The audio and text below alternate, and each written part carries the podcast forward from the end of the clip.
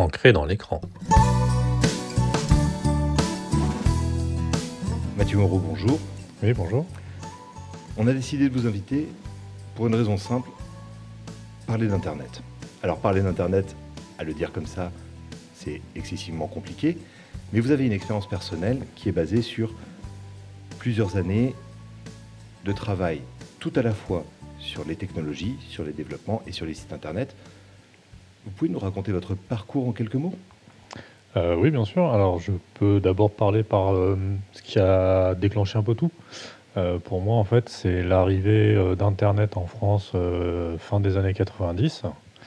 Euh, j'étais en, master de droit et bah, ça a un peu bouleversé mon champ de vision.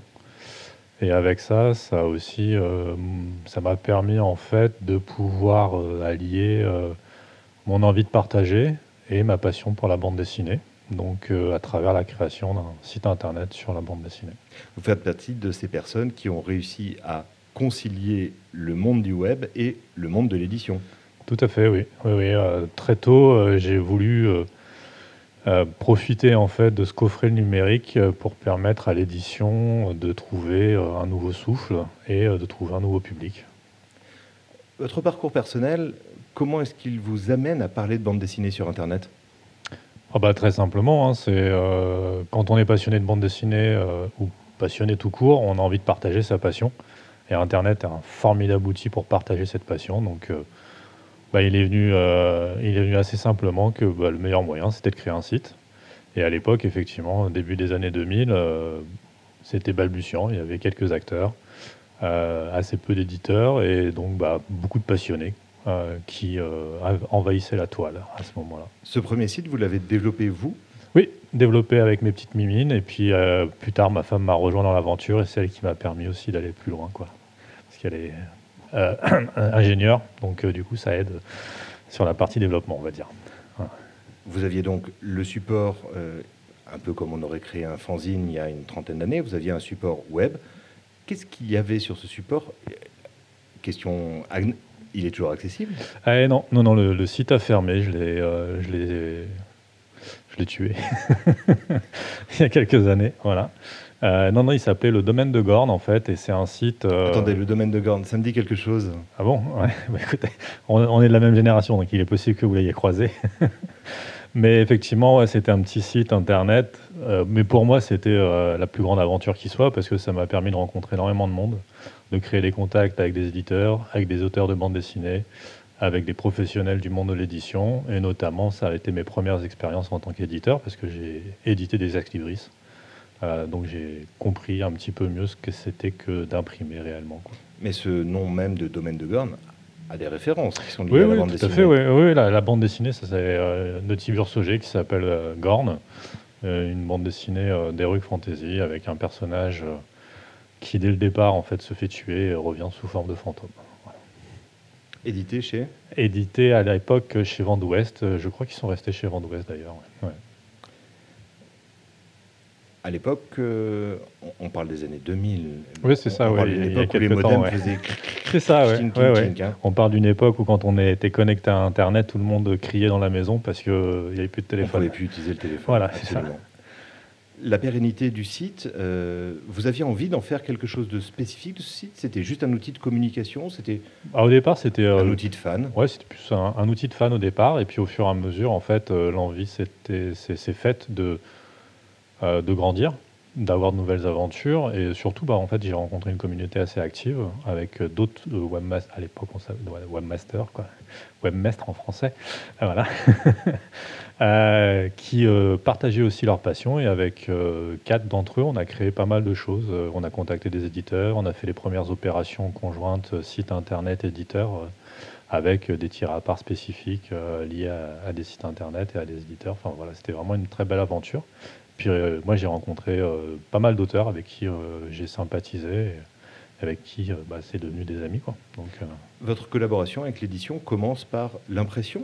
C'est Bah, assez ironique quand ouais. on vient du web. ouais, tout à fait, ouais, voilà, tout à fait. Bah, bah, comme tous les fans de, bande dessinée, en fait, si vous voulez, on est aussi à la recherche un petit peu de, ces éléments qui sont euh, uniques, on va dire, que ce soit une édition originale, un tiré à part, un ex libris ou alors une planche originale. Et puis c'est aussi comme ça que j'ai pu rencontrer euh, mon premier client dans le domaine de l'édition, Daniel Maguen.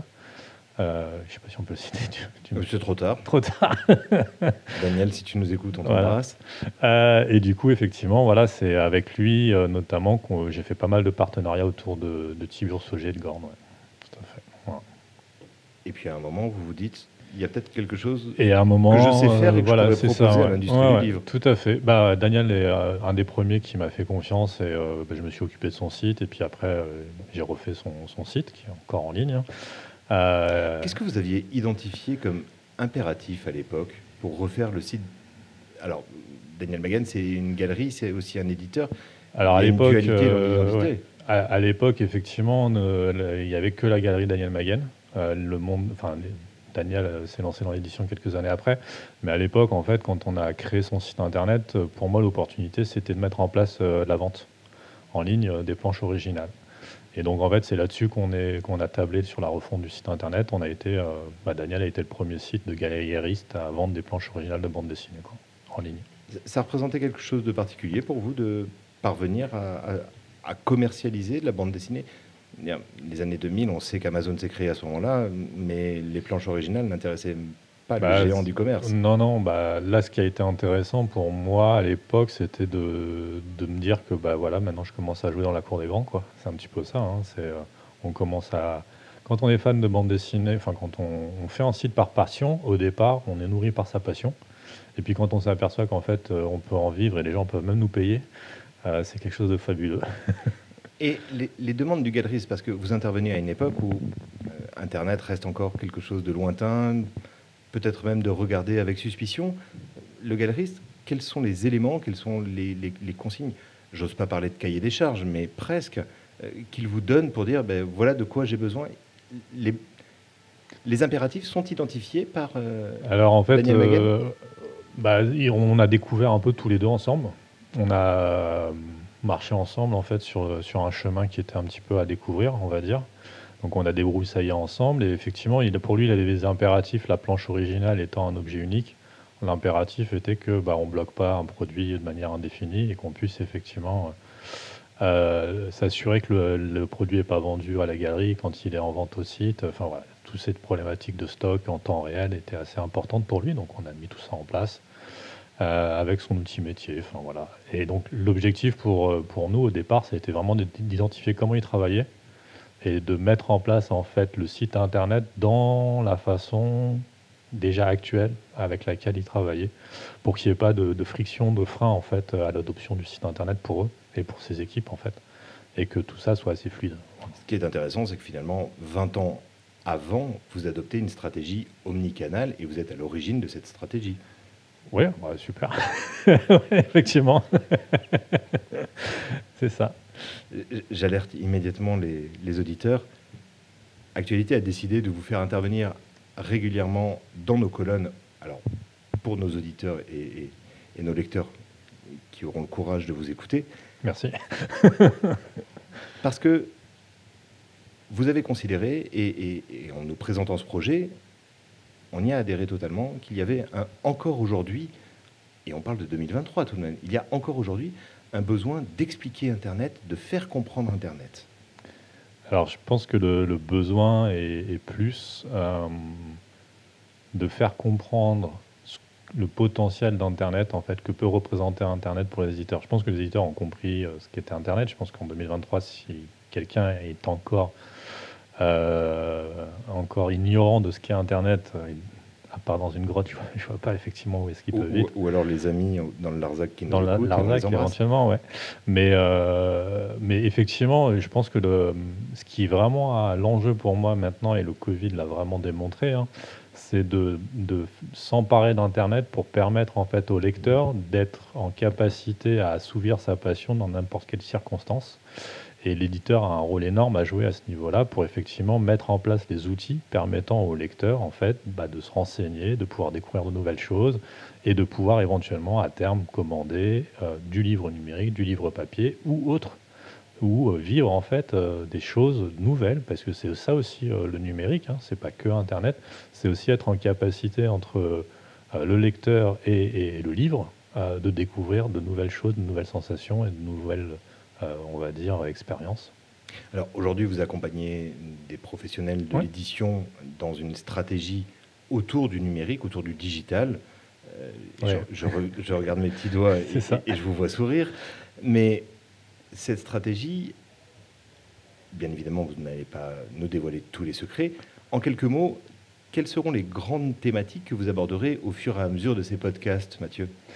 Eh bien, on va découvrir pas mal de choses en fait. On va découvrir euh, l'intérêt de comprendre euh, qui est la cible en fait de notre site internet ou de notre application ou de notre projet numérique.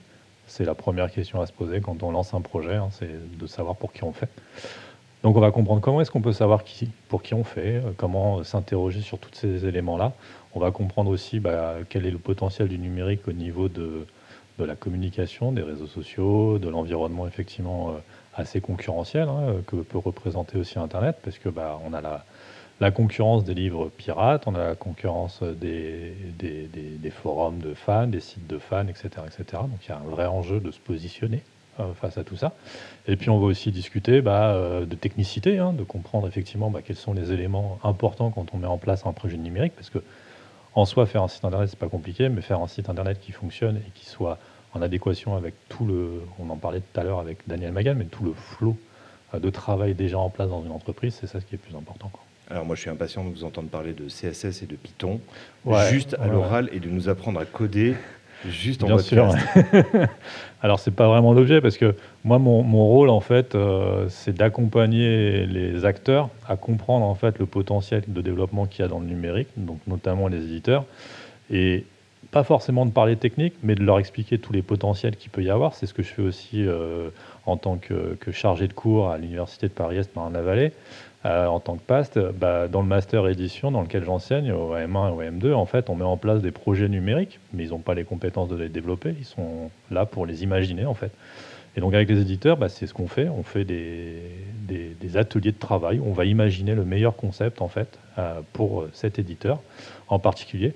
Et ensuite, moi, je vais lui dire, ah, maintenant, bah, techniquement, ça, ça va être un peu cher, techniquement, ça, c'est pas possible, etc. Techniquement, bah, il faut penser à ça en, amont. Et puis, bah, on va aussi parler d'ergonomie, on va aussi parler d'expérience utilisateur, de graphisme, etc. Mais l'éditeur, en fait, l'intérêt de faire appel à une agence euh, qui est en capacité de l'accompagner, c'est que l'éditeur n'a pas à se soucier de la question technique, c'est pas son domaine d'activité, de compétence.